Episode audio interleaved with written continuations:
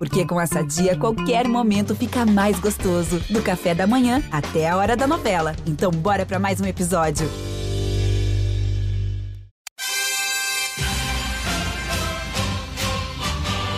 É medalha, é Brasil, é Brasil, é Brasil! Brasil! Prata, prata, prata, prata, prata para o Brasil! É ouro! Grite junto!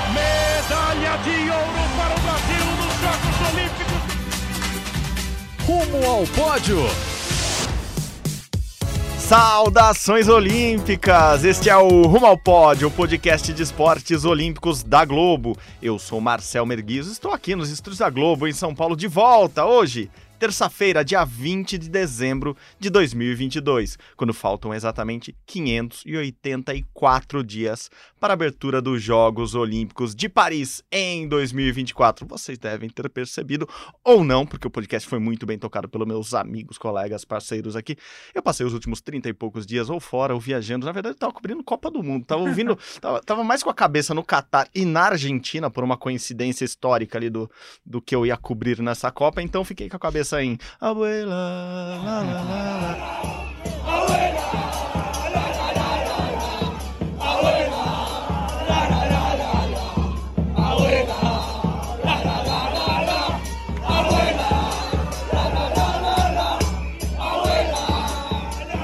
Ouvindo muito muchachos. O, o nosso editor Pedro Suaide cobra essa parte se ele quiser com músicas originais, porque é muito melhor do que a minha voz.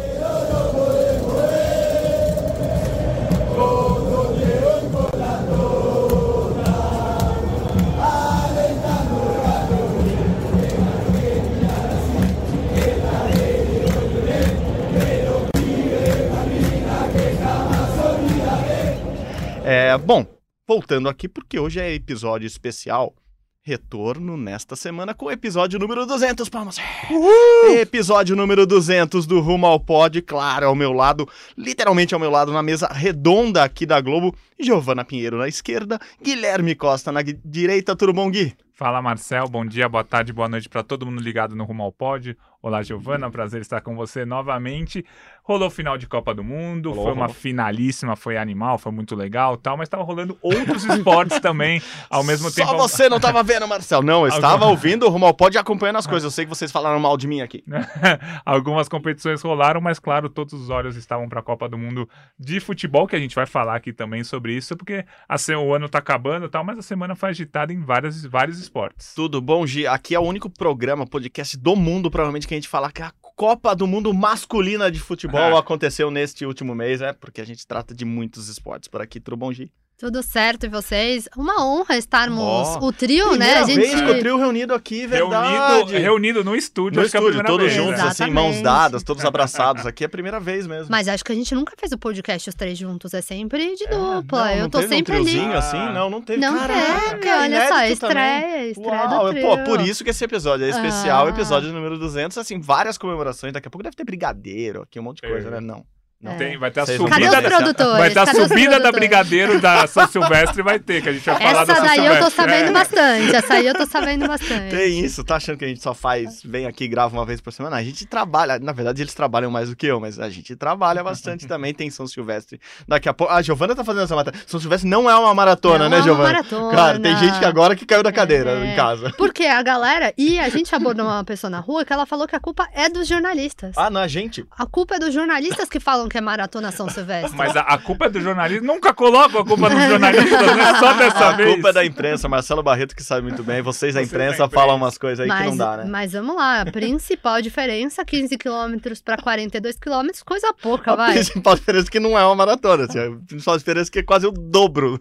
É. Não, mais que o dobro. Mais que o É o dobro. é, quase, é metade, uma maratona é mais que o dobro da São Quase Silvestre. o Tem triplo, né? 15, é 15 redondo? É, eu nunca- 15 é redondo. 15 redondinho. Você acaba ali na Redondo, Gazeta exatamente. que você tanto gosta, exatamente, 15,000. Mas o ponto é que falam da São Silvestre que é uma prova extremamente difícil, porque ela tem muita subida, Ah, descida, sim, então sim, é uma sim. prova que requer ali um preparo físico bem. E o que eu Diferente. sempre ouvi, é, a dificuldade da São Silvestre pra todo mundo, é porque ninguém treina pra São Silvestre, ninguém treina essa quilometragem. Você treina pra fazer o 10K, que é, assim, tem é uma distância olímpica, tem várias provas ao redor do mundo, no Brasil, que são de 10 quilômetros. Tem a maratona, que é 42 quilômetros, 195 metros, então todo mundo treina pra... Tem, a meia, meia maratona. maratona. Mas É. 15 quilômetros não é nada. 15 quilômetros- é a São Silvestre, gente. É assim. O que que é a São Silvestre? É a corrida internacional de São Silvestre. Ponto. É só isso. tem ela lá, 15 quilômetros Mas pro bonitinhos. mundo da corrida, ela é uma das mais importantes. Não, você pode ter corrido importante. um monte de maratona, mas se você não correu a São É Silvestre, verdade. seu currículo de corrida não tá completo. Já correu, Gi? Não, só trabalhar. vai correr? Não, não. Esse ano eu vou trabalhar de novo. Acho mas que eu vou pra minha. vai- Mas você vai correr um dia, né? Um dia. Acho sabendo, que... Apurei aí nos bastidores. Um dia dá pra encarar. Giovana Eu já está corri querendo- uma meia maratona, Ó, que é maior. Já é mais que a São Silvestre. Eu só corro da São Silvestre. Tô sempre de, sempre de folga no Réveillon pro trabalho no Natal. Essa que é a minha assina aqui. Eu, eu acho que eu já corri, assim, alguns metros ali na Paulista atrás de algum personagem na largada, depois Bom. alguns metros na chegada atrás de quem ganhou, perdeu ou alguma coisa assim, mas correr ainda não, não consegui. Mas o que, o que dá medo é a subida da Brigadeiro, né? É, Andando já é Dá medo meio de carro aquilo? caótica. De carro é, de exatamente, aquilo, correndo. sem- é, não- não- Mas tem uma personagem ótima que vai Ó, contar uma história boa da Brigadeiro um atentos, dia. Fiquem atentos. Assistam na TV A. Brigadeiro não é por causa do doce o nome, né? Não, tá bom, vamos parar de graça, vamos começar a falar de muita coisa. Eu tinha preparado, eu sei que vocês têm muita coisa pra falar, mas eu tinha preparado um especial de 200 episódios, começando por Copa do Mundo Masculina de Futebol. Porque eu tava sem fazer nada esses dias, não tinha acontecendo nada no, no mundo, né? Eu tava lá publicando umas matérias aleatórias 30 no site. matérias por dia. É, mais ou menos isso. E daí, procurando coisas no. no- no- ah, acho que foi nos últimos dias aí, quinta ou sexta da semana passada, o Evan Fournier, é, jogador de basquete da, da NBA, joga no, no Knicks tal, cara famosão. Baita jogador, seleção francesa, seleção francesa que é uma potência. Do nada, assim, ele deu uma entrevista e falou que a gente devia prestar mais atenção nos esportes coletivos da França. Que a França Sim. é a maior potência olímpica dos esportes coletivos e a gente não tava olhando para isso. Daí quem fez, pegou essa, Hum. essa, que a gente chama de aspas, né? Essa sonora, essa, essa declaração dele e jogou no Twitter para dar polêmica. Claro, foi a FIBA, a Federação Internacional de Basquete. Claro, ele é jogador de basquete. E, nossa, eu vi avalanche de gente criticando o Fournier. Por quê? Assim, basicamente, quem criticava ele eram os espanhóis, que acabaram de ganhar o Eurobasket da, Aham. da França. Ah, que potência que nada. Olha aí, a gente é muito melhor que vocês. A gente acabou de ganhar de vocês. Mas aí eu falo, vamos atrás dos números, né? Vamos ver Não, se a França é essa potência fala. mesmo. Ó, ó o levantamento assim, cara, e foi muito básico, assim, eu peguei muito... Vou olhar só a Olimpíada, como foi. A França ganhou o quadro de medalhas de esportes A coletivos. França ganhou os dois handballs, o vôlei e o. Os dois hand, handballs e o vôlei. Mais duas pratas, mais um bronze. Mas na frente dos Estados Os Unidos, Estados Unidos ganhou ouros. os, os dois basquete Os e o dois polo aquático e o polo- feminino. Exato. Pô, é uma potência Entendi. maior. Nossa, eu tava Ele fazendo. tem razão. É, não, é verdade. Nessa Olimpíada, sim. Geralmente os Estados Unidos ganham mais, porque os Estados Unidos costumam ganhar o futebol feminino, Isso, disputar ali o polo aquático masculino, mas entendi. Daí eu falei, pô, faz, faz sentido, faz sentido. Mas daí eu, eu tinha tanta crítica em relação a ele que eu falei, pô, vou olhar os mundiais. Eu sei que não, não foram Uhum. todos os mundiais, mas eu dei uma olhada muito por cima nos mundiais. Ah, os últimos mundiais. Eu não Uhum. peguei só depois da Olimpíada, mas os últimos. Entendi. E, cara, tá muito equilibrado. Mas tá muito equilibrado. Só os Estados Unidos ganharam dois ouros, assim, em esportes coletivos. O resto tá tudo assim. A, a Argentina agora ganhou ouro no, no futebol. Eu sei que Aham. tem o parentes Não, não, tudo ali, bem, mas tudo a bem, gente mas pode é. até falar disso. Mas, assim, a Itália ganhou ouro, a Noruega ganhou ouro, a Dinamarca ganhou ouro, a Espanha ganhou Fiji ganhou ouro, a Austrália ganhou, porque tem é o rugby. Cara, é muito equilibrado. Entendi. E, e daí tem um problema pra gente. O Brasil não tá inserido nessa bagaça. né? É. A É por- gente não tá brigando lá na É ponta. porque na Nos última, é, na última isso. Olimpíada todas as medalhas foram individuais ou no máximo em dupla. A medalha de Exato. ouro do Brasil. Teve o futebol, que deixa o Brasil Ah, com uma sim, medalha sim, de ouro. sim. Só mas- que o vôlei prata- perdeu os uma dois. prata né? no vôlei. É, então, cara, os, os franceses têm razão. E daí eu tava pensando muito nisso, já projetando a Olimpíada de Paris. A gente sabe, cara. Time coletivo que joga em casa leva aquela vantagemzinha, Entendi, sim, juizinho, torcida. Com torcida, com torcida voltando, Rola né? bastante, assim. Eu acho que pode... Ah, É, porque, ó, pegando bem por cima e rapidamente. Lá, vai, o, Bra- o Brasil nos esportes coletivos atual. O futebol masculino vai sempre brigar, independentemente se vai ser favorito ou não, vai sempre brigar. Mas a França vai brigar na Não, próxima Copa. porque a França vai levar, ti... Aham, vai levar o time completo. Você acha que os caras não vão querer botar o Mbappé pra jogar essa Olimpíada de certeza. qualquer jeito? Com certeza. Então, futebol masculino o Brasil vai sempre brigar. O futebol feminino o Brasil ainda não é aquele top escalão, mas vai brigar bem. E a França é. E a França é. É. Vôlei masculino, Brasil e França devem brigar entre si. Uhum. Vôlei feminino, Brasil, é Favorito, Brasil leva a França bem fraca. Basquete feminino do Brasil, se se classificar, a gente já vai estar super feliz, né? o basquete masculino, mais ou menos a mesma coisa, que o basquete Isso. masculino ainda tá um pouco melhor, mas assim, o basquete do Brasil, se tiver um time lá, já vai ser bom. Se tiver né? um time lá, até o Bra- o Brasil até tá comemorando que subiu no ranking, né? Tá entre os 12 melhores Sim. do ranking mundial, porque o Brasil acabou de ganhar dos Estados Unidos e México, tá muito perto de classificar pro Mundial, que é Uhum. ano que vem, né? 2023. Mas a França, por exemplo, no basquete, não dá pra descartar a França como um favorito ao pódio. Com Porque certeza. os Estados Unidos é o favoritaço à medalha de ouro. Depois disso é França, Espanha, Sim. E é por ali a briga. A Argentina, que sempre Aham. surpreende. Até se você olhar os últimos mundiais, e o ano que vem é um mundial- tem o Mundial Masculino de Basquete, a gente acho que vai ter uma noção melhor. Mas a França com, com o Joel Embiid agora, Uhum. quase que com certeza vai jogar pela França. O camaronês que Uhum. joga na NBA, enfim, um dos melhores do, do mundo hoje. Eu não gosto dele porque ele sempre ganha do Atlanta Hawks. É, eu, eu sei, putz, É. você tem uma, um probleminha Tem ali, um bom né? motivo. O... Cara, a França é uma favorita. Daí E eu o fator comecei- casa conta também. Pra caramba, Aí o, né? o- o rugby da França é muito forte. O rugby vai ser a primeira medalha entregue nas Olimpíadas ali. Logo no primeiro Sim. dia já vai ter medalha. Não vai ser a primeira, primeira, mas no primeiro dia já vai ser a final do rugby. O rugby vai ter eliminatórias antes da abertura e a final no primeiro E dia. A final no Stade de France. Isso, exatamente. Então, olha a moral que eles já estão dando É. pro rugby, sabendo que o rugby é muito, muito, muito famoso lá. Eles, eles jogam a...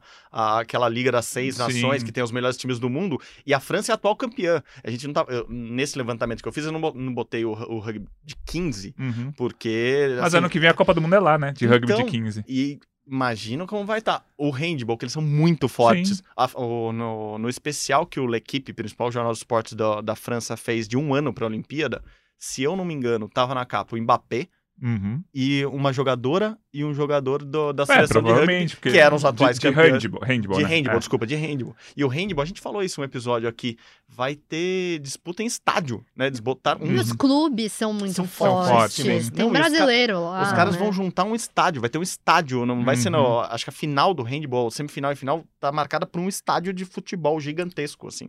Então eles É, não, então é, fa- eles faz a sentido. sério, né? visualizando, ó.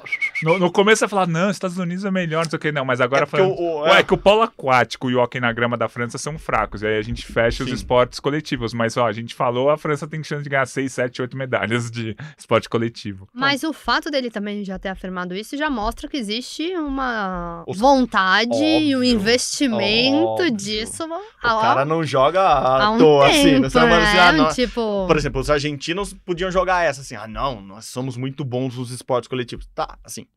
Eles ganharam agora o, o- no futebol, eles têm medalha no rugby, é, o basquete é muito forte, mas você não joga essa assim à toa. Uhum. Você sendo francês, você pode jogar essa. Não, não, não. Jogar bem. essa pressãozinha Muito nos bem observado. adversários. Já, já tem um, um tema pros posts do, dos posts do blog que gostei disso aí do, dos esportes É coletivos. bom, é bom. é Porque assim, bom. o Brasil é bom em esporte coletivo, mas se ganhar dois, três ouros já vai ser um resultado fantástico na Olimpíada, é o Sim. que a gente tava falando. Futebol e vôlei principalmente, o resto, se vier alguma medalhinha, algum bom resultado, já é lucro. E eu acho que essa, essa, essa dupla França-Argentina para a próxima Olimpíada, é- ela, ela pode incomodar esse tricampeonato do Brasil, porque o Brasil, assim, depois de muito, muito tempo batendo na trave no futebol masculino, conseguiu um bicampeonato, óbvio, inédito, mas que, que deve ter alertado o mundo pro, "Ô, esses caras estão Sim. resolveram jogar a sério também o futebol na Olimpíada.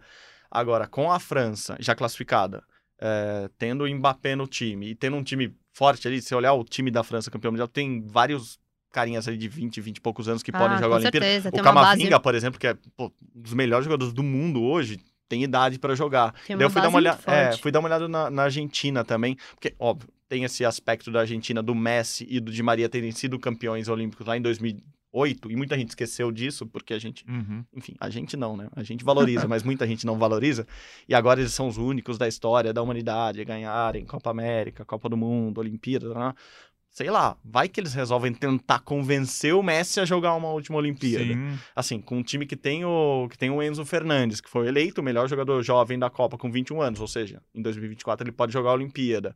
O Julian Álvares, o centroavante, que também tem 21 anos, pode jogar a Olimpíada. Cara, de repente começa a ficar difícil pro Brasil, uma coisa que tava, ah, não, a gente vai pegar o México, toda Olimpíada a gente pega o México e passa pelo México, muitas vezes perde pro México. Mas eu achei que, que, que valia trazer esse tema só porque Não, é interessante, é interessante. Vamos esperar. É sempre bom lembrar a Olimpíada em 2024 vai ser sub-23, Uhum. com três jogadores podendo ser a idade que quiser. Então, o Brasil, dependendo da liberação dos clubes, porque aí os clubes não são obrigados a liberar os jogadores para a Olimpíada Isso, como é são obrigados, FIFA, porque né? não é data É. FIFA. Então, aí tem que ter uma conversa com os clubes se o Brasil quiser levar a sério mesmo a Olimpíada. O Brasil levou super a sério nas últimas duas edições, Uhum. até por isso ganhou as duas medalhas de ouro. Eu não sei o quanto os brasileiros vão querer levar a sério, discutir com o clube, CBF, conversar lá com É. o clube para ver se libera, porque a, a Olimpíada vai ser ali em agosto, início de temporada do futebol europeu. Vamos ver o que acontece aí, mas claro, o Brasil vai ser sempre candidato ao pote. Se a gente pegar as últimas Olimpíadas, o Brasil foi ouro em 16 e 21, prata em 2012, bronze em 2008, não foi para 2004, foi bronze em 96, em 2000 perdeu para Camarões nas quartas de final. Mas vem medalhando as Sim. últimas quatro Olimpíadas medalha, ganhou medalha em 96 também, é sempre presença constante no pódio e é sempre legal porque tem uma medalha a mais pro Brasil ali Não, no quadro sim. geral. Aí a gente pode falar, ó, potência, não sei o que lá. E Brasil- vem no final ainda pra ajudar, né? Porque dá aquela. Isso, aquela- você pula umas três, quatro É, posições ali na reta exatamente. final. Então é legal. Olhando os jogadores do Brasil agora muito de cabeça mesmo, não anotei isso, mas Bruno, Bruno Guimarães deve ter idade pra jogar, Rodrigo deve ter Uhum. idade pra jogar. Então tem uma galera boa, tirando os êntricos da vida que estão no sub, subindo aí, vão. Alguém que vai surgir que a gente nem sabe Que a gente ainda. nem sabe porque o Brasil é assim. Mas acho que Mas vai ser tem uma Olimpíada um- animada no futebol. Tem um quê de vontade também desses jogadores mais Ah, sub-23, total. né? Ah, Dos o jogadores Richarlison. Foi o que quererem aconteceu com o Richarlison na É que o última. Richardson ganhou. É. e entrarem nessa politicagem com os clubes também. Sim, tem esse total, ponto, né? total. Não basta só o Brasil querer. Não, não, É não, não vai convencer só pela convocação. Não Uhum. adianta convocar antes e achar que o cara vai, vai brigar com Vai o clube. largar tudo pra, pra ir. Não, perfeito. Diga, Boa. você ia falar alguma coisa, não? Não, não, já tô pensando aqui que vai ser difícil. É sempre muito difícil fazer a projeção de quem Isso, vai ganhar ta- medalha no eu- futebol masculino. Eu tava Agora pensando bugou, nisso. bugou. quando- porque eh, você fala sempre muito isso e, e você tem total razão. É muito. Não aleatório, mas assim. A gente não sabe quem vai jogar. Como é, e é o único sub, assim, é o único esporte que tem limite de idade pra Pra baixo, baixo, né? né? Assim, que tem um limite de idade é, que, vamos lá, historicamente, a Olimpíada era totalmente amadora até os anos 30 lá no futebol. Daí de repente começa a dar uma liberada nos jogadores profissionais pra jogar, tanto que a, a Celeste Olímpica, o Uruguai, quando ganha lá as duas primeiras deles, o 24 e 28, eles botam estrela de campeão no É- é mundo, a porque FIFA- era o campeonato é mundial, isso, a FIFA né? meio que chancelava a Isso. Olimpíada como, como Copa do Mundo na Daí, época. Esses anos todos depois disso, com a FIFA chancelando, mas aí começando a concorrer com o que a FIFA tinha criado É depois de isso. 50 Copa do Mundo, eu falo, peraí, não, agora tem dois mundiais, eu não, não, Não posso mais, daí vira sub-23, vira amador. É, é, antes, até 1984, quem jogava a Copa do Mundo não Isso, podia jogar exato. a Olimpíada. Então, por isso que é, o Brasil não tinha, é, um- nunca teve um time bom em Olimpíada, porque os- o Pelé jogou uma Copa do, do mundo, com 17, anos. Como é que ele ia jogar uma Olimpíada antes, com 15? E aí, a partir de 84, começa uma liberação, é, atletas profissionais e tal. Aí, em 92, se institui, se institui o negócio do Sub-23, que é a regra que temos até hoje, né? Uhum. todos os atletas sub-23. A partir de 96 você pode liberar atletas três atletas acima de 23 anos para jogar, mas como tem esse clima entre aspas tenso entre COI e FIFA, eh, não tem a liberação para os clubes obrigatoriamente liberar para jogar a Olimpíada, então tem que ter sempre a conversa, ah, vamos ver se o clube pode Uhum. liberar ou não para jogar. E isso equilibra a Olimpíada, que vai, vai ao encontro do seu. do-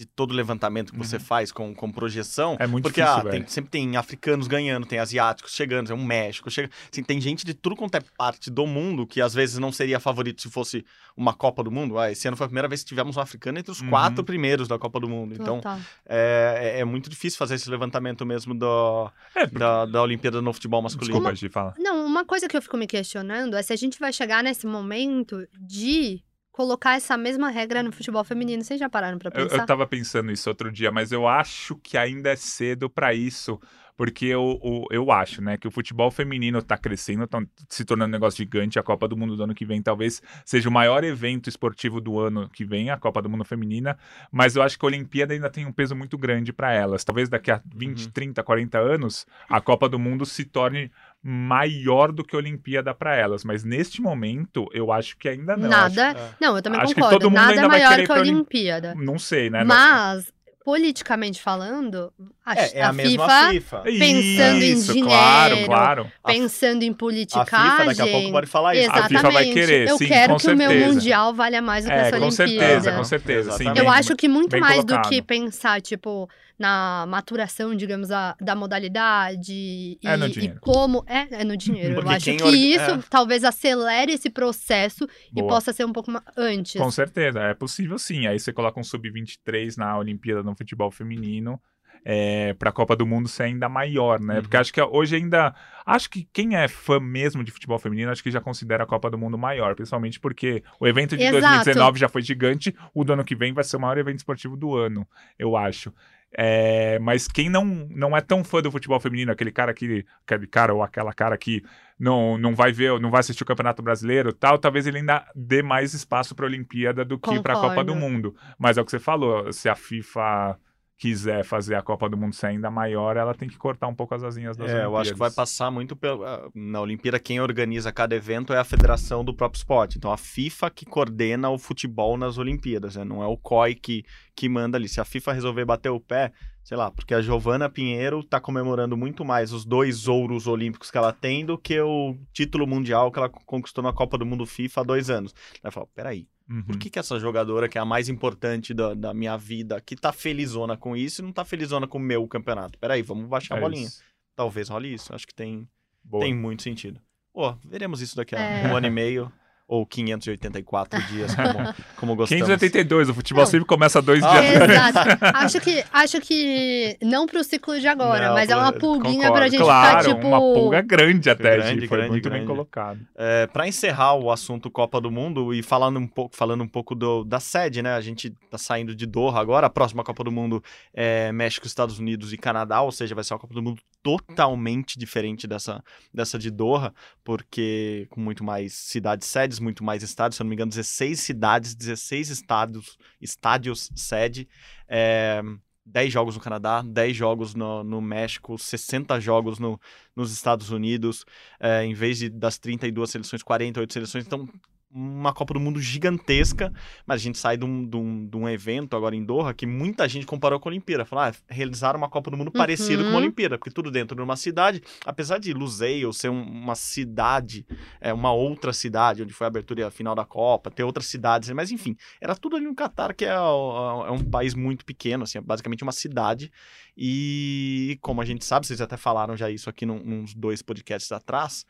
É, Doha, obviamente, quer organizar uma Olimpíada. Assim, eles têm já é, toda a estrutura lá, a, a academia, as par é gigantesca, dá para todo mundo treinar, todo mundo ficar lá e, e ainda organizar uma Olimpíada grande e, e bem organizada. Pelos relatos que eu tenho do Qatar foram que a Copa do Mundo foi bem organizada, apesar de eu ter vários senões, porém, Uhum. ponto e vírgulas e vírgulas.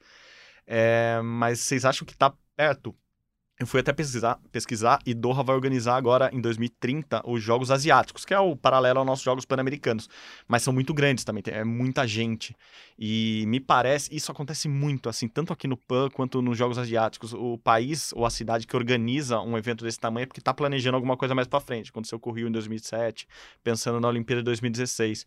É, tô com um sentimentozinho de que a Olimpíada pode pingar lá em Doha em 2040, gente. Não sei porquê. Assim, Ou acho- 2036. é, né? eu, assim, até fazendo essas contas, me ajudem, vai, 2028, Estados Unidos tá aqui, né, tá mais para as Américas, depois Ah, entendi. 2032 vai pra Austrália, Tá. e daí é muito tempo sem ter Olimpíada na Europa, né, assim, a gente Tá. vai ficar num- depois de Paris um 24 tempinho, a 30, será que tá. 36 sei lá, uma Berlim da vida, não vai querer É. organizar Ou- ou 100 anos depois, né? Budapeste que toda hora tem Nossa. evento lá, então talvez, eu tô imaginando que isso, Entendi. a Europa pode brigar por uma Olimpíada ali em 36, e daí sobraria 40 pra voltar pra Ásia, né. Eu acho que vai acontecer, mas cedo ou mais tarde. Uhum. A, a minha aposta é essa. Não, com, com certeza. E ali é um negócio. É, aquele centro de treinamento que você falou, É, que tem uma tocha olímpica, tem, Tem. tem É na vários. frente do Califa, Isso. o Aspire Academy, que é a academia deles lá, que tem uma estrutura gigante, com um milhão de campos de futebol, ginásio, piscina, alojamento, é. piscina, tudo é lá. Você foi em Mundial de, de curta lá também, de Foi piscina Mundial de Ginástica. que é ali do também, lado, é, o Mundial de. Ginástica foi ali dentro. E o Califa, que foi sede do terceiro e quarto, por exemplo, é o estádio grandão que fica Que bem fica na do frente. lado, é só é. atravessar a rua e tem aquela tocha olímpica, que não é uma tocha olímpica, mas parece uma tocha olímpica bem ali no meio, então poderia ser lá, por exemplo, a, a- a abertura, enfim. É, o único porém, e daí foi uma pulguinha que ficou atrás da orelha, assim, é a diferença do COI para FIFA em relação a todas essas questões de direitos humanos, de a questão LGBTQIA+, enfim. E a gente tá entrando num ciclo olímpico que pela primeira vez vamos Uhum. igualar 50-50, Exato. que foi um tema muito importante, Uhum. que tá sendo muito trabalhado, tá sendo muito é, usado mesmo como propaganda nessa Olimpíada, e de repente. Mas Ah. eu acho que assim. Ao mesmo tempo, a gente tava falando sobre isso também, né, Gui? O dinheiro é uma preocupação de quem assume a Sempre. sede. E lá não é uma preocupação, Aham. né? Se tem um lugar que teoricamente não teria problema, entre aspas, com dinheiro, é lá. Então eu também, eu também tenho essa minha dúvida, assim, o quanto o Qatar teria que ser é, mais maleável para aceitar um evento como esse. Porque eu também acho que, em termos de. para ser um comitê organizador, para você aceitar algumas coisas que aconteceram na. Agora, na Copa do Mundo, não seriam E é diferente, a gente aceitas. sabe. É, o são público é diferente. Totalmente. Os atletas, atletas são 5 mil mulheres como atletas, Sim. né? Exatamente, exatamente. E aí, só que aí também a gente tem tempo, né? A gente Sim, tá falando daqui 15 20 anos. anos, É, pensando que a eleição vai acontecer daqui uns 10, não, ou menos, sei lá, mais E ou aí, menos vocês- nessa média. Vocês estão di- dispostos? Aham, Então a gente uhum. precisa, nesse meio tempo, eu acho que deve estar É, rolando, por- tá rolando uma politicagem assim, tipo, ó, Tá vocês querem, almoços mas regado a aí? ouro É, porque, bife, por né? exemplo, o vôlei de praia vai ter que ter vôlei de praia feminino e as jogadoras costumam, quando querem, jogar de biquíni. Eu não sei o quão lá vai ser Uhum. proibido ou quão lá eles vão aceitar que tenha 140 jogos de vôlei de praia feminino com todas as mulheres que quiserem estar de biquíni. É, estou dando um exemplo do vôlei de praia, Sim, mas tem milhares, tem milhares, tem várias modalidades que tem mais ou menos a- a- essa questão. Então eu quero ver é, como que vai ser essa conversa, mas é o que você falou, o COI é muito mais preocupado, ou tem que ser muito mais preocupado do que a FIFA com essas questões. Perfeito. Ou vamos- finge ser. É, ou finge- É, com Não, certeza. é, pode ser mesmo, pode É, ser. a- até porque a gente, em 10 mil atletas. Joguei a braba, que, que vão. Não, não, você tá certíssimo. Não, o Gui tinha uma frase muito boa, como que era, Gui, do, do- dos velhinhos do COI? Caraca, Ah, como não. que era? Ah, é, Era não, muito bom. É, que os, os velhinhos. ó, na história do. São 130 anos de Comitê Olímpico Internacional e só tivemos nove presidentes, todos homens, brancos, velhos, velhos assim, acima de 50, 60 anos, então um pouco mais da, per- próximo da terceira idade. É, oito europeus e um dos, dos Estados Unidos. Então é um negócio tão fechado entre Aham. eles, assim, é um negócio é, machista, é, é, o, o, COI não- o COI nunca é vanguarda. O COI vai sempre seguir alguma coisa. Vai demorar 30. ah, tem- Eles estão há 30 anos reclamando dos direitos homossexuais. Agora eu vou começar a dar uma olhada Isso, nisso. exato. Mulher, a- as mulheres no esporte. Vamos começar a ver isso aí, entendeu? O COI tá sempre, tá sempre 30 anos atrasado com Sim. relação ao mundo. Exato. Então, é, mas em 2040 isso já vai ter passado 30 Já vai ser anos. a discussão que a gente tá tendo agora. É, é e, é, e é esse ponto, né? A gente segue Uhum. uma carta olímpica que é ultrapassada. Nossa, né? do século retrasado, né? A gente segue uma carta olímpica e a gente, Se a gente, voltar viveu lá no, isso. no Barão, então. A gente viveu isso na, com o adiamento da Olimpíada, né? Uhum. Tipo, pode, não pode. Pô, mas é uma pandemia, o É. que, que a gente vai fazer? com todo respeito à carta, eu É, acho que ela deve ser sim. respeitada, mas se a gente for levar a ferro e fogo à carta, não tem mulher. Não, exatamente. Exato, é isso que eu ia falar. Se voltar no Barão de Cobertan, então. é, Exatamente, Cobertan tá lá. Bravo, o que, É que vocês fizeram com a minha cara, entendeu? Mas assim, é- mas ao mesmo tempo, existe uma preocupação tardia Sim. que está caminhando para. Sim, é E que, isso. teoricamente, com passos de formiga e sem vontade, É. como diria Lulu Santos, a gente tá indo, né? Paris tá aí, Sim. com, com o mesmo símbolo. Paris tá dando um, um show de, de, de inclusão, mostrando que tá dando a mesma preocupação pra Olimpíada, pra Paralimpíada, tá unindo, tá se Uhum. preocupando com as mulheres. Então, assim, hoje, vivendo É. essa energia de Paris, Não, e a gente vai. daqui 20 a gente vai voltar pra Pensa- trás. Não, não, e a gente quero. vai pra Paris, que é, que é todo esse liberté, igualité e o caramba. Depois Los Angeles, que é uma cidade mega progressista, assim, Uhum. muito pra frentex. Depois vai pra Austrália, Aham. gente. Assim, é, seria uma volta... Mas também o mundo é cíclico, né? Então, de repente, a gente tá nesse Exatamente. ciclo de progressivo aqui e, de repente, vamos voltar lá pra, pra, pra um pouquinho pra trás. Mas, enfim, só, só joguei aqui. Não, é. Estamos E- sem nada a fazer hoje, vamos discutir umas E coisas aí. assim, e dos 10 mil atletas, a quantidade de atletas homossexuais é, que é se grande. assumem é cada assim. vez maior, que Eles se está declaram, crescendo. né? Isso, É. e, os princi- e alguns dos principais atletas Pô, do claro. mundo são é, homossexuais. Como é que vai fazer uma Olimpíada no Catar do jeito que é hoje? É o que a Uhum. Gi- a Gi falou. Daqui a 15 anos, talvez, eles Talvez. estejam um pouco mais abertos. Vamos ver. Teoricamente, a gente está tendo discussões no movimento olímpico é, mais, como que eu digo? Mais profundas, né? Porque a gente já tá falando de trans no esporte. Quais são as Isso, regras, é então? isso. Entendeu? A gente já tá num, Tá na discussão já. num outro, num outro momento, Tá um digamos passo à assim, frente, é, tá um passo à exatamente. frente. que deveria ser basicamente Sim. um exemplo, né? Porque vamos incluir Uhum. Jogos de todos e tudo. Então, eu espero que a gente continue no mesmo caminho. Podemos ir pra lá, não tem problema Não, nenhum. não estamos mas- reclamando do, do, do local, não. mas com só do, todo- do que envolve, exatamente, o pacote que vem junto. Acho que é isso. Exato, as regras elas precisam ser mantidas, né? E precisa ser um ambiente seguro. Quantas pessoas Total. a gente É ouviu nessa isso. Copa de eu não vou porque eu tenho Total. medo? Né? Exemplo de jornalista que, enfim, tava andando sozinha e pessoas Uhum. Abordaram. É. Então, assim, isso é uma preocupação, É, né? não dá pra Como ter não mais temer? isso. Não Sim. tem como ter isso. Bom, ve- Enfim. vejamos. É. Joguei a braba aqui, Se- se- se está- Tá ótimo. Será que vo- votaremos? Estaremos no conselho lá votando no. em Ou a gente vai será? estar fazendo o podcast 1322. Provável. Pro... 200 vezes do. Não, não vou fazer essa conta aqui rápida de cabeça. Não vamos ver quantos anos a gente vai ter. Melhor não, também. Nós seremos, seremos os velhinhos e velhinhas do, Exatamente. do movimento Os olímpico. caras vão estar falando aqueles jornalistas Nossa. lá que acham que estão. Os caras faziam um negócio que gravava o som, depois mandava pro, pra, pro streaming, editor, ouvir ah, podcast, acho que era o nome. Nossa, que ridículo. Bom, gente, passado todo esse fervor de Copa do Mundo, não vamos deixar passar. Eu sei que já passou, mas teve um Mundial que ocorreu, teve... Aconteceram alguns mundiais, mas vamos voltar no Mundial de Natação e Piscina Curta, que acho que foi o, o que acabou agora mais próximo da minha ausência aqui. Nicolas Santos, um velhinho do. Não, tô brincando, Nicolas, é brincadeira. É, Nicolas Santos, de novo, foi lá, 42 anos. Além de tudo, bateu o recorde do campeonato, medalha de ouro no cinquentinha. É, e foi tudo isso, me contem. Agora vocês falam, eu ouço aqui o que aconteceu no Mundial de Natação em piscina curta nas últimas semanas, Gui.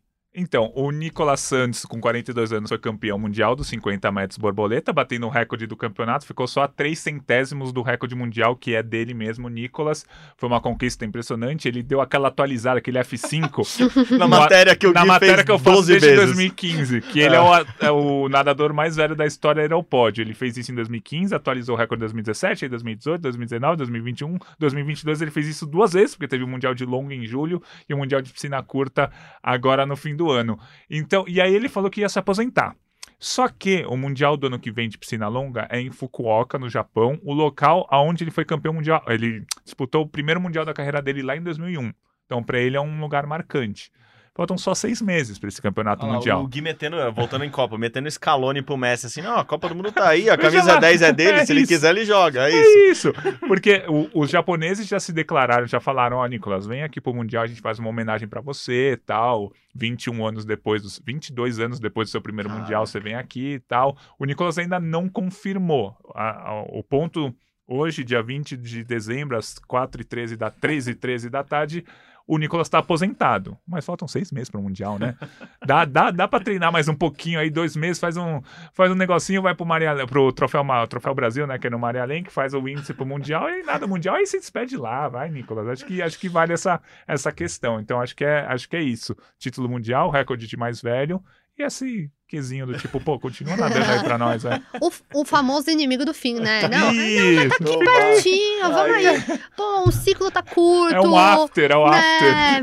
Vamos ali, Festa de fim sempre de ano da firma. Não, fica aí, Nicolas. Sempre tem mais um pouquinho. O Guilherme falou: não, são só alguns meses, vai lá treinar.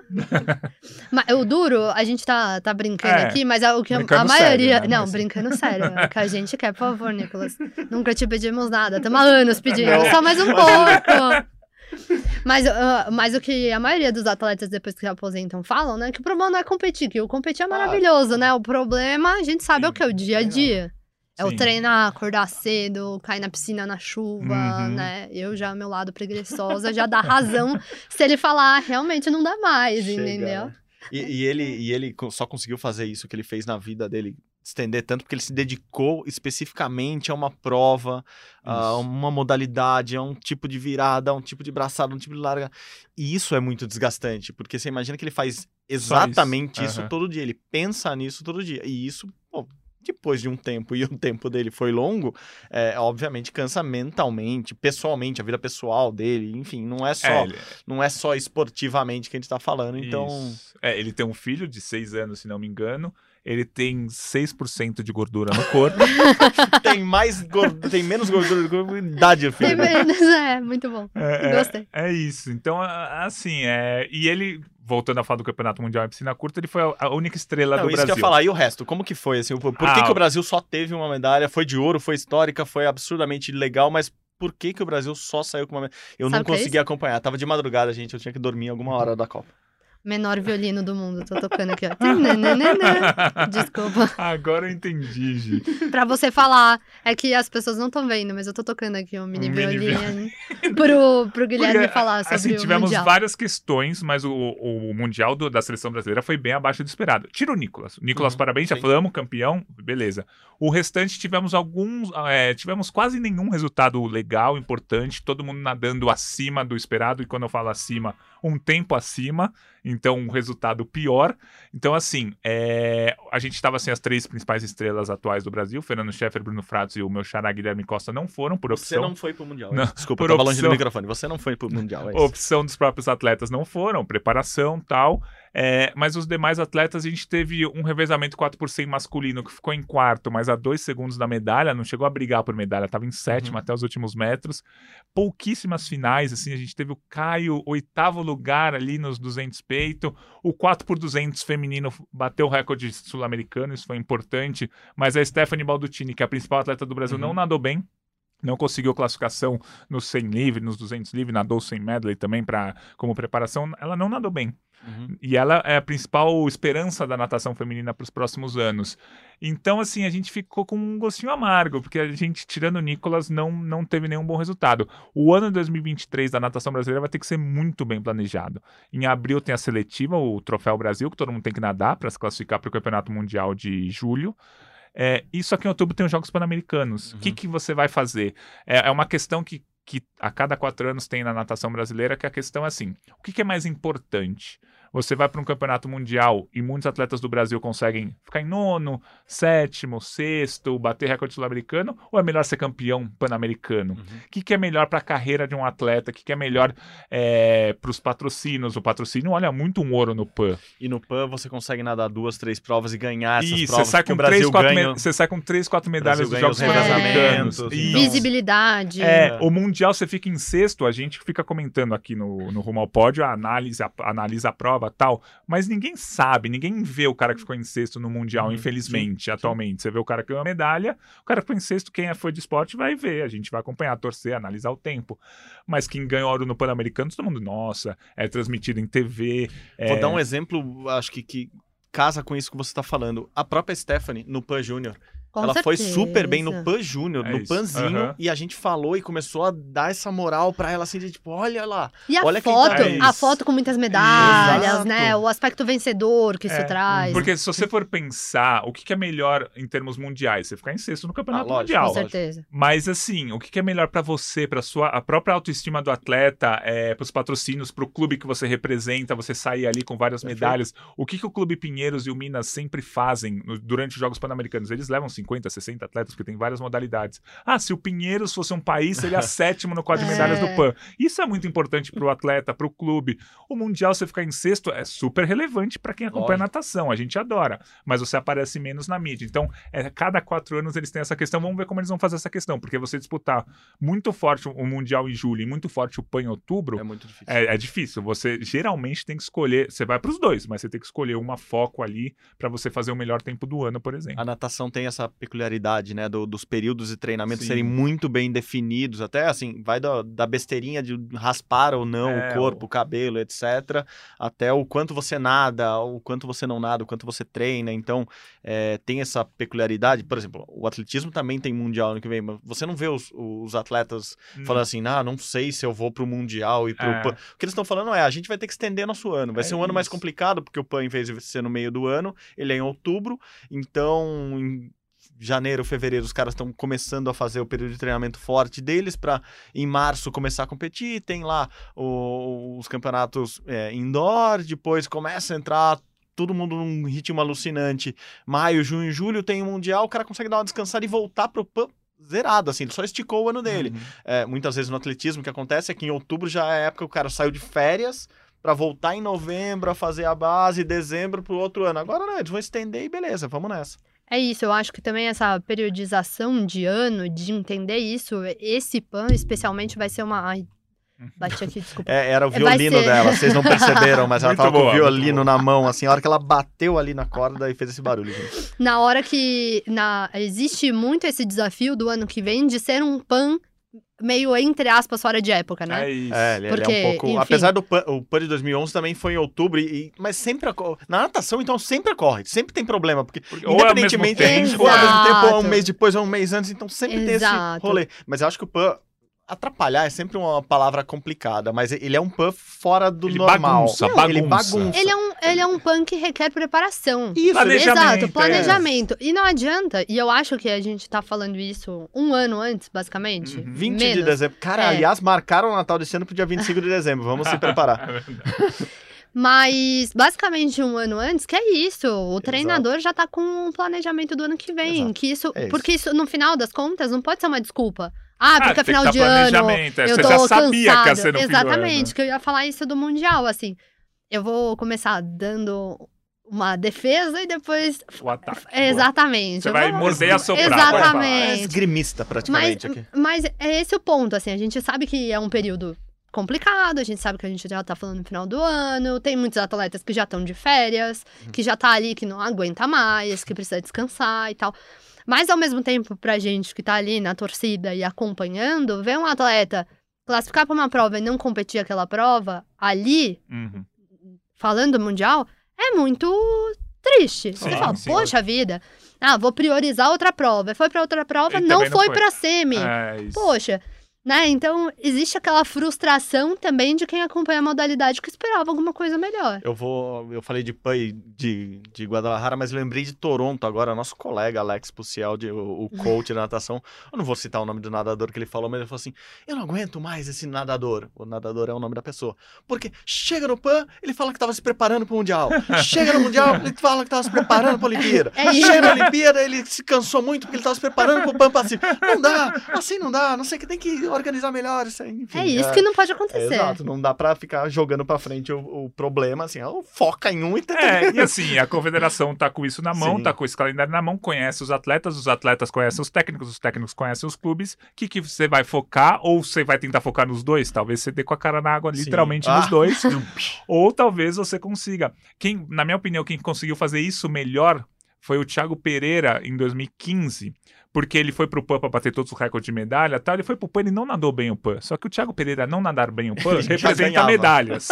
E aí, duas semanas depois, ele nadou o Mundial e ganhou medalha no Exato. Campeonato Mundial. Mas é que ele, ele é era excepcional. Ele era acima Sim. da coisa. Ele nadava mal e ganhava medalha no Nem PAN. todo mundo A consegue nossa fazer seleção, isso. nem todo mundo. Você tem Exato. que nadar o seu melhor pra ganhar o ouro no PAN. Se você nadar o seu melhor no Mundial, você fica em sexto, sétimo, oitavo. Aí, você...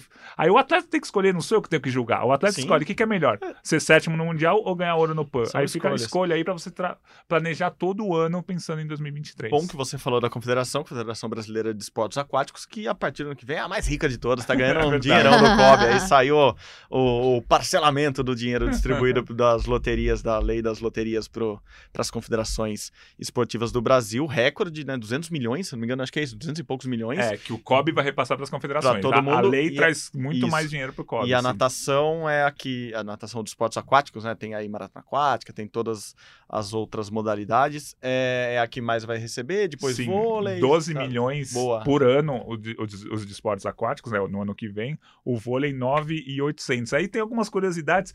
Tem, assim, para você receber a maior quantia de dinheiro, existe uma super. O COB deixa isso bem transparente. O- você tem que ter ido bem nas Olimpíadas, tem Uhum. que ter ido. Atletas jovens ter, ter ido bem nos campeonatos mundiais júniores, você tem que ter uma, uma boa transparência dentro da confederação. Tem, o- todos os itens são bem abertos ali. Então a gente vê algumas discrepâncias de quem não acompanha o esporte fala: opa, peraí. Mas depois você vai vendo, é, é a meritocracia. Por exemplo, Meritocracia. o A basquete. tentativa dele. É, isso. O basquete. O basquete vai ganhar 4 milhões e 600 mil. O badminton ganha 4 milhões e 900. Na cabeça de qualquer um fala, pô, o basquete é muito maior que o badminton. Mas aí se você for ver, tema por tema, medalha em pub, badminton ganhou. Uhum. Atletas no top 50, badminton tem. É, atletas se destacando em competições júniores, o badminton tem, o basquete nem tanto.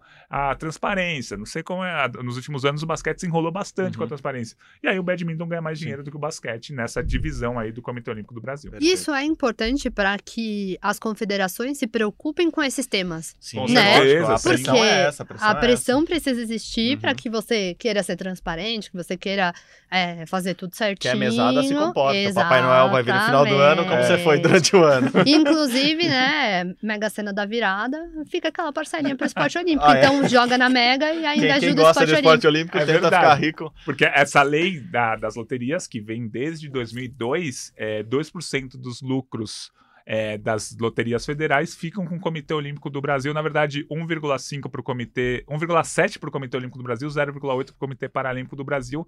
E o Brasil vive, o esporte brasileiro vive basicamente disso, o esporte olímpico do Brasil, da lei da, o Comitê Olímpico do Brasil, na verdade, da lei das, das loterias, que talvez tenha sido o, a- o maior divisor de águas da história do esporte Sim, brasileiro. sim, Mais do que você sediar uma Olimpíada, é você ter criado essa lei que de- destina todo Uhum. ano uma quantia gigantesca para o Comitê Olímpico do Brasil e para as confederações. Olha que coisa boa. Você corre o risco de Corre ficar o risco.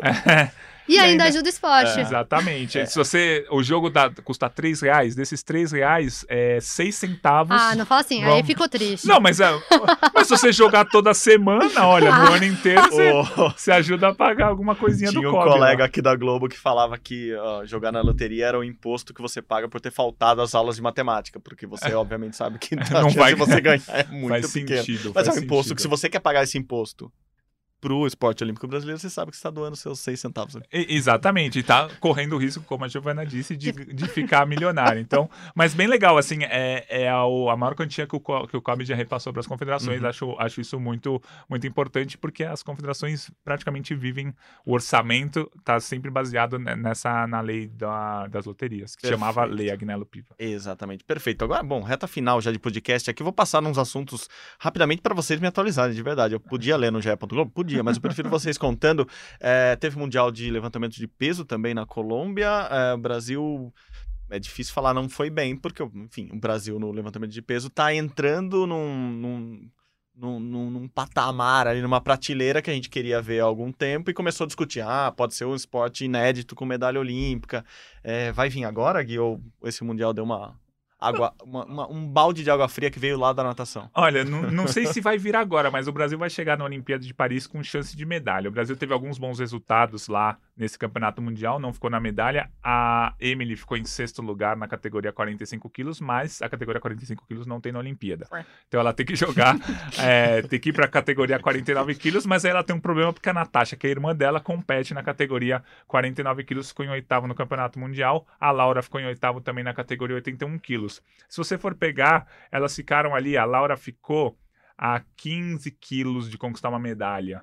Dá para melhorar 15 quilos em dois anos, dá para melhorar, mas é difícil, é, o trabalho tem que ser feito. Acho que o Brasil vai chegar com chance de medalha, mas não como favorito. E assim, é impressionante como atualmente o levantamento de peso feminino é o que tem mais chance. O masculino, é, se conseguir a classificação, já vai ser um ótimo resultado, mas para se classificar para a Olimpíada de Paris, o feminino vai se classificar para brigar para ficar ali entre os primeiros. O Brasil tem a Laura, tem a Amanda, tem a Natasha, tem a própria Emily, que pode mudar de categoria e entrar na Olimpíada. Então, assim, eu não fiquei triste com o desempenho. Mas é, poderia ter sido um pouquinho melhor. A gente se empolgou demais, talvez, com os resultados do ano passado. Boa, boa. Gi, um mundial que acabou agora também, mas esse paralímpico, né? Vamos chamar assim de mundial paralímpico, refere-se à Paralimpíada. Aliás, o Brasil conseguiu se classificar para as Paralimpíadas graças a esse mundial de goalball. Enfim, é um mundial de goalball. O Brasil foi campeão mundial de goalball sobre, sobre a China e, e- e isso mostra mais um esporte que a gente está bem.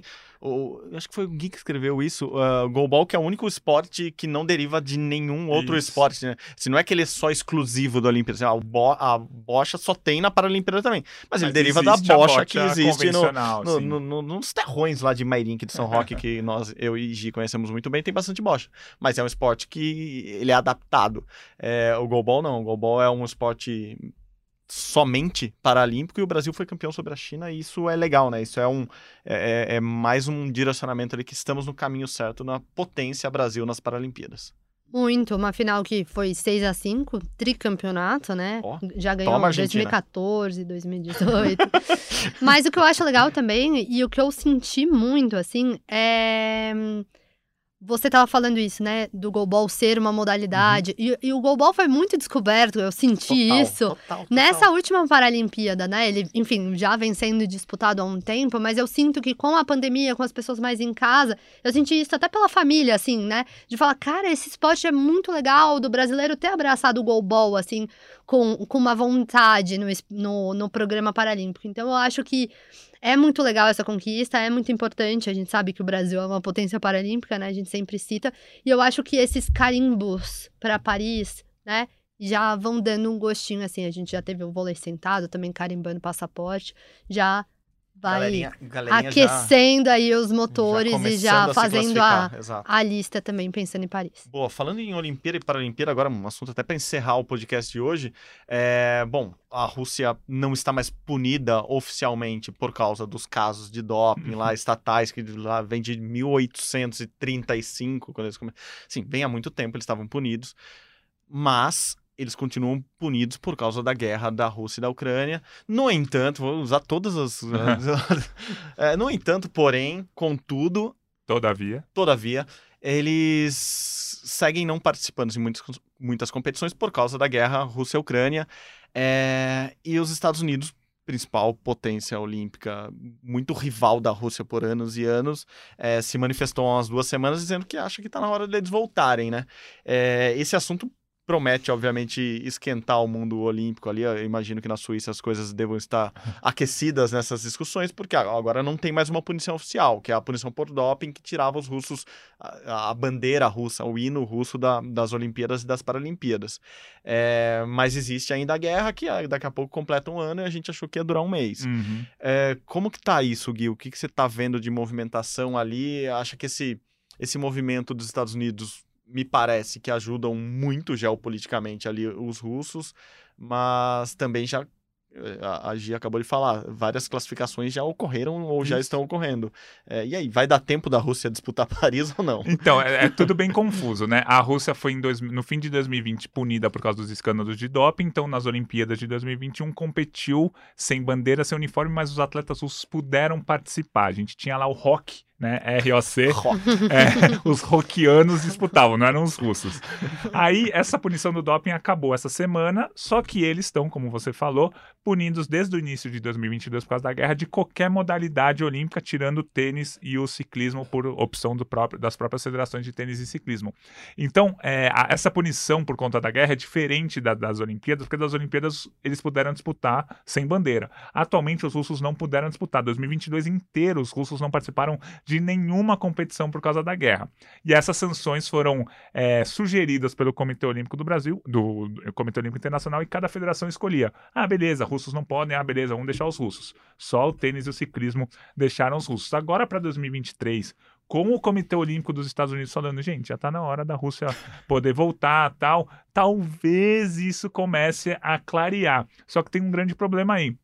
É, o Comitê Olímpico Internacional, o que a gente estava explicando lá quando a gente estava falando de Doha, ele está muito ligado com as questões políticas, com as questões geopolíticas, e atualmente o mundo vê, continua vendo a Rússia como vilã nessa guerra.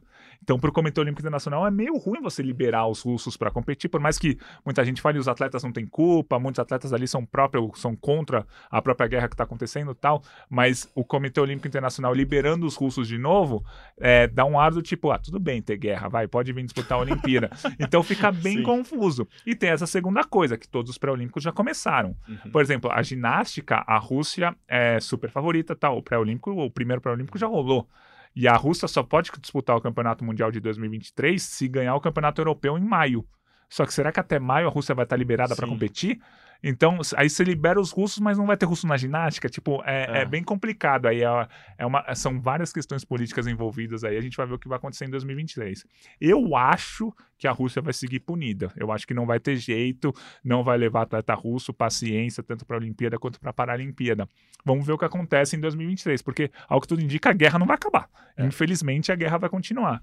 E aí cabe ao COI e depois às federações internacionais falarem. Beleza, a guerra tá continuando, é um absurdo essa guerra, mas podem disputar. Vamos ver o que, que eles vão falar. Eu acho que não vai liberar, não. Difícil, né? É, é uma Caramba, questão caramba. bem difícil. Eu, eu me coloco, às vezes, pensando nos atletas, Sim, desse ponto total. de vista. E aí Total. você fica, poxa, mas e a carreira? E o cara que tá lá há 20 Às vezes anos você põe um treinando. russo que não mora na Rússia. Que não tá Exatamente. no país há 20 anos. Mas, ao mesmo tempo, isso que o Gui falou, eu acho que é o ponto principal, assim. É... Que mensagem a gente tá passando pro mundo se a gente libera? É ah, isso. beleza, continua aí matando outras pessoas. É, tá, É, tá, tá errado também. O mundo ideal, é se a gente vi- vivesse Alice no País das Maravilhas, era que tudo isso acabasse, volta Sim. aí, beleza, e mundo em paz. Mas como a gente não tem esse controle, eu confesso que a minha opinião, ela às vezes varia. Não sei, às vezes eu penso um pouco de um lado, às É, vezes eu penso é bem, muito coitados. confuso. E o próprio, eu acho que o próprio COI tá nessa, Gi, porque ah, o que foi umas três semanas atrás o COI reclamou que o Wimbledon tinha proibido Sim. os russos de jogar esse ano lá na, na quadra de grama em Londres. Assim, o COI que tava punindo a Rússia. É. Tava reclamando que o Exatamente. Wimbledon, ok, É o um- Wimbledon não tava deixando os russos nem entrarem no campeonato, mas é Uhum. isso, assim, acho que passa é complicado. É, É, São muitas coisas muito, intrínsecas porque assim, ali, o que, que é né? estatal e o que, que é o pessoal, É, né? o que, que é o atleta e o que, que é a guerra de um O- país. É, o que fazer com um atleta é, é que não dá pra julgar, mas o atleta que tá se declarando contra, vários Isso. atletas declaram, não quero a guerra. Aí você vai fazer esse cara não ir pra Olimpíada. Esse cara vai pagar, Porque esse cara não quer a guerra e vai pagar porque o Putin não sei. Não, e Mas esse é cara tá sem complicado. profissão, né? É Esse cara tá sem profissão. Exatamente. Ele um vai ter que fazer outra É. coisa da vida dele. E aí é um, é um, uma- um círculo também muito complicado. Isso. Então eu acho que a, a gente tava, zo- é, a gente tava falando né, da mesinha dos velhinhos discutindo e tal. Eu acho que esse tema deve estar É, bombando É, por lá. Deve, deve. Os É verdade. devem estar agitadas. Isso tudo. E não queria estar lá a também gente, pra tá, decidir. a gente tá falando da terceira maior potência esportiva. Ganhou É 20 isso. ouros na última Olimpíada. Que Então, organizou uma Olimpíada de Inverno agora É, há poucos anos, é um negócio que organizou a Copa do. Mundo. Que E é são muito muitas rica. medalhas em jogo, né? Muitas. São- influencia totalmente no quadro de medalhas, enfim. É É, complicado. vai, vai, vai, vai ser complicado. Eu ainda acho que os russos vão seguir proibidos, É. mas a, a discussão vai seguir, vai seguir forte. Pelo racional, eu acho que, que é isso, assim. Acho que pela mensagem que o movimento isso. olímpico tá passando, é- eles vão segurar nesse momento. E daí assim. o meio termo que eles estão considerando nos últimos jogos ou nos últimos mundiais de diversos esportes é isso. Ah, libera o atleta, mas ele compete sem a bandeira É. e toca lá uma musiquinha legal que eles escolheram. É, então, mas é, é, é o COI, é o COI dar um passo atrás, né? Isso, então, Por- porque é, é um meio termo que você tenta não desagradar, Porque mas... se fosse ao contrário, se o COI lá no ano passado tivesse falando, gente, vamos proibir os russos de competir com a bandeira e eles vão competir esportivamente sem a bandeira. Uhum. Beleza, você manter essa punição para esse ano, os russos vão para a Olimpíada. Mas não, a punição já é tira tudo. Se você der um pouquinho, já vai, opa, olha a mensagem que vocês estão falando. É. Você vai É dar, isso, você não- vai ajudar o cara que tá fazendo a guerra, a guerra do mundo ali, é complicado. Não tem o meio termo Não, quando a é gente tá difícil. falando de vida, né? De guerra, É, é isso, isso, é, é um tema muito sério, né? A gente tá falando de uma forma leve, porque a gente tá falando de esporte, mas eu acho que, politicamente falando, é muito sério. Por isso que eu amo esse podcast. Não, Aí, foi eu muito fico legal, um tempo mano. fora e de repente, depois de uma hora de papo, a gente já falou de geopolítica. de- Não, va- va- valeu. O De episódio, carta olímpica. Era isso que vocês queriam no episódio 200? O episódio É isso? 200 ficou legal. Foi uma bastante coisa, bastante tema importante que é dentro do esporte, mas foge um pouquinho, mas É, é, tudo dentro do esporte. Voltamos ao velho assunto, não é só esporte, É não é só futebol, não é só atletismo, é muito mais do que isso. Por isso que eu gosto de estar com vocês aqui. viu? Que honra. Por isso que eu tava com saudade de vocês. E não vou cantar músicas em, em argentinês aqui no final desse podcast. Eu vou dar Feliz Natal pra vocês. Feliz Natal! Feliz Natal. A gente se vê, mas a gente não grava mais podcasts é, antes Juntos. do Natal. É, mas semana que vamos fazer uma retrospectiva pra semana que vem? Vamos fazer Senão a galera fica com retrospectiva. saudade da gente. Eu Vamos- acho que merece. Vamos gravar? O ano vamos gravar, merece. vamos Boa, gravar. boa. Vai ser depois do Natal, não tem como. Justo, Natal no justo. final de semana, vocês comemoram, bebem bastante, comem bastante. E semana que vem a gente deixa um podcast pra vocês ouvirem. Fechou. Fechou? Fechou, obrigada. Gi, obrigado de novo, hein? Eu que Valeu. agradeço. Até Cadeira a próxima. é sua já aqui, traga o violino É. sempre. Foi muito Pode boa. deixar, Foi desculpa. muito boa essa do violino. Vai, vai virar, sempre que a gente falar alguma coisa ruim, vai ser o violino. aí. Traremos violino sempre aqui. Gui, obrigado de novo. Valeu, sempre um prazer estar ao lado de vocês. Valeu, gente. É isso. Como vocês sabem, o Rumo ao Pódio é uma produção minha, do Guilherme Costa, da Giovana Pinheiro.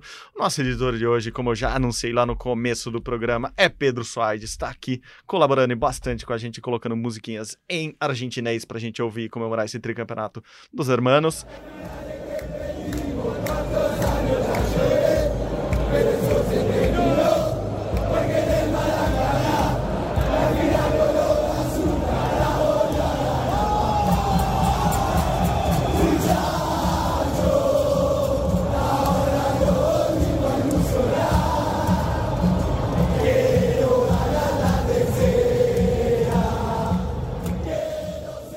Coordenação, como vocês sabem, é de Rafael Barros, a gerência de André Amaral. E você encontra o nosso podcast lá na página do GE, ge.globo barra rumo ao pódio, ou no seu agregador de podcasts favorito. Tem lá no Globoplay também, procura a gente, rumo ao pódio, você acha todos os episódios lá.